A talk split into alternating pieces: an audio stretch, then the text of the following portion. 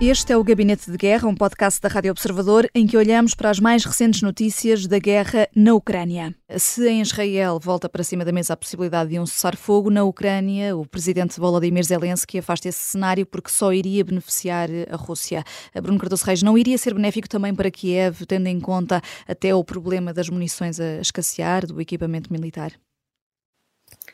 Bem, uh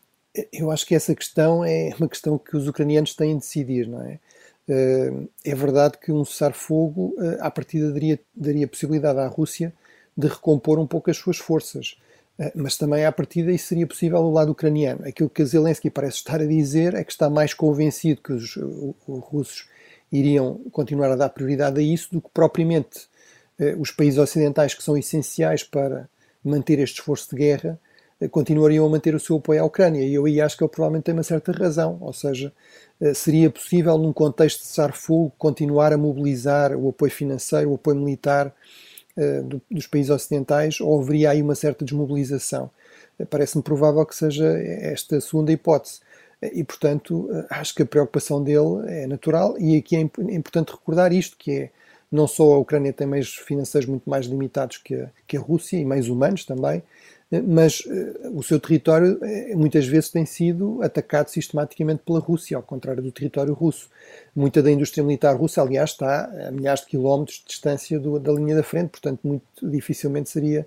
uh, a Ucrânia teria capacidade para, para atingir esses alvos e, portanto, ao contrário de tudo o que é infraestrutura industrial, por exemplo, militar ucraniana, na Ucrânia, obviamente, é um alvo, tem sido um alvo muitas vezes dos ataques russos. E, portanto, acho que é esse, nesse equilíbrio, mas, sobretudo, eu diria aí uh, aquilo que está aqui implícito e que Zelensky também diplomaticamente não desenvolveu, é sobretudo esta questão, que é ele teme que um cessar-fogo uh, levasse ainda menos apoio uh, ocidental, nomeadamente os Estados Unidos à Ucrânia, e esse apoio tem sido fundamental para manter esta capacidade de resposta militar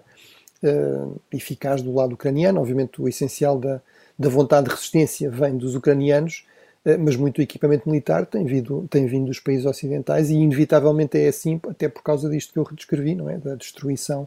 da, da, base militar industrial ucraniana pela, pela Rússia. E será por causa deste desgaste e deste, deste apoio cada vez menor do Ocidente que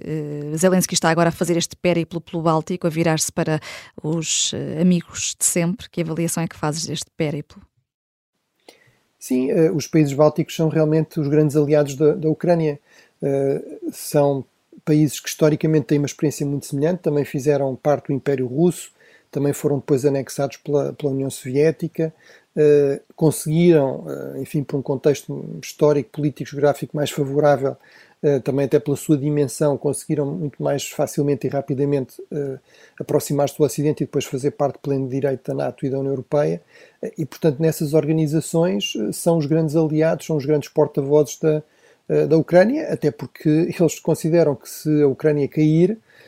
ou se ficar seriamente enfraquecida, se o imperialismo russo, esta nova fase da política russa em que Putin parece dar prioridade em termos do seu legado histórico a voltar a alargar o território da Rússia, eh, se isso, digamos, for visto como uma aposta vencedora, eles são alvos potenciais bastante apetecíveis e, portanto, é normal que Zelensky os veja como os seus principais aliados, e até objetivamente é assim. Sabemos que, em termos de, por exemplo, de esforço relativo, ou seja, de percentagem da, do PIB, ou seja, do, conjunto da economia que é depois in, investido no esforço de guerra no apoio à Ucrânia, os países bálticos são os campeões, todos eles uh, apoiam, uh, estão, estão, a despender mais de 1% do seu PIB no apoio à Ucrânia. Portanto, uh, realmente é, no fundo, pregar aos convertidos, mas é uma oportunidade para Zelensky, no fundo, procurar também mais uma vez, aparecer um pouco na agenda mediática de uma forma positiva, ter alguma coisa de positivo a apresentar também à sua população, eh, e não deixa de ser importante mobilizar estes apoios no momento em que eh, a Ucrânia está numa fase um pouco mais difícil da guerra e também da sua, da sua diplomacia, da sua ação externa.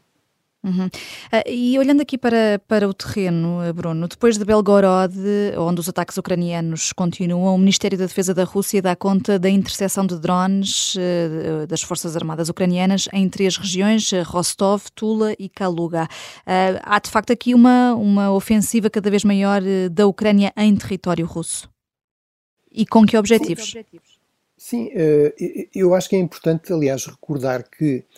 esta escalada em termos de guerra aérea do lado da Rússia provavelmente correspondia um pouco também já a uma estratégia definida anteriormente, ou seja, de ir acumular uh, mísseis mais sofisticados que a Rússia produz, mas em quantidades pequenas, uh, uh, procurar fazer aqui um esforço de alguma saturação e tudo isso, mas ele também surge, esses ataques surgem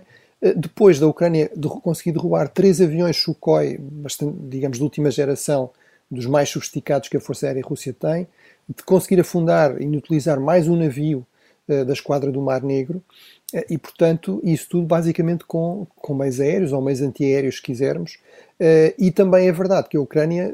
foi deixando claro que estava a apostar cada vez mais nesta dimensão dos drones, quer, enfim, para múltiplas tarefas de reconhecimento, de aquisição de alvos, etc., mas também ofensivas, portanto, drones com, com explosivos que consigam, no fundo, dar à Ucrânia alguma capacidade de responder eh, de resposta ofensiva aos ataques russos. É claro, é sempre uma resposta muito mais fraca do que eh, aquela que a Rússia consegue, com, com mísseis muito mais sofisticados e de muito mais longo alcance, eh, mas apesar de tudo, significa que a Ucrânia consegue dizer que